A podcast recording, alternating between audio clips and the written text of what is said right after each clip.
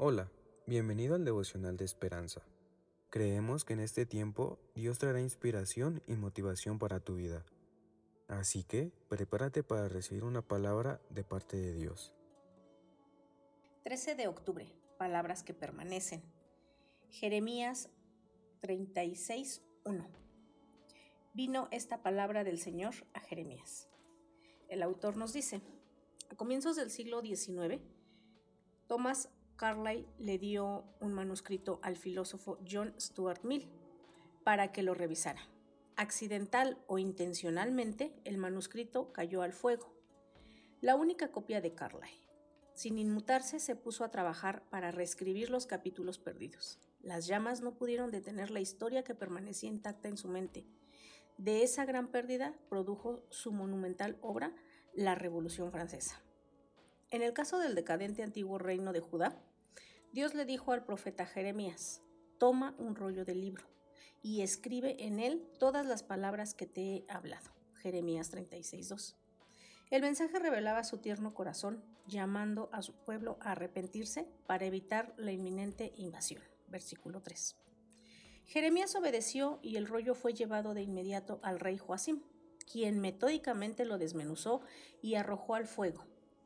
Esto solo empeoró las cosas, Dios le dijo a Jeremías que escribiera otro rollo con el mismo mensaje. Joacim no tendría quien se siente sobre el trono de David, y su cuerpo será echado al calor del día y al hielo de la noche. Es posible quemar las palabras de Dios arrojando un libro al fuego. Posible, pero totalmente inútil. La palabra detrás de las palabras permanece para siempre. Bueno, pues en esta, en esta lectura nos recuerda que las palabras escritas en, la Biblia van a permanecer.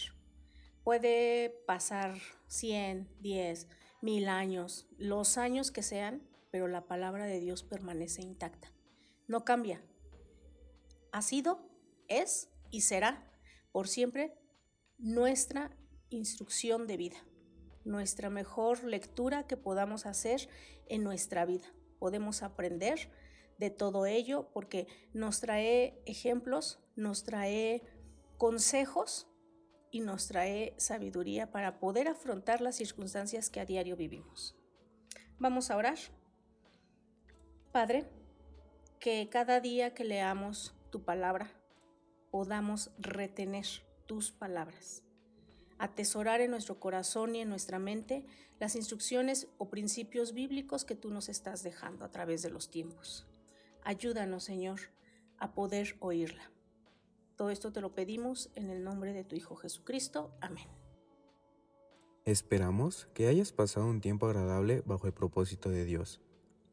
Te invitamos a que puedas compartir este podcast con tus familiares y amigos para que sea de bendición a su vida. Puedes seguirnos en Facebook, Instagram y YouTube como Esperanza Tolcayuca. Hasta mañana.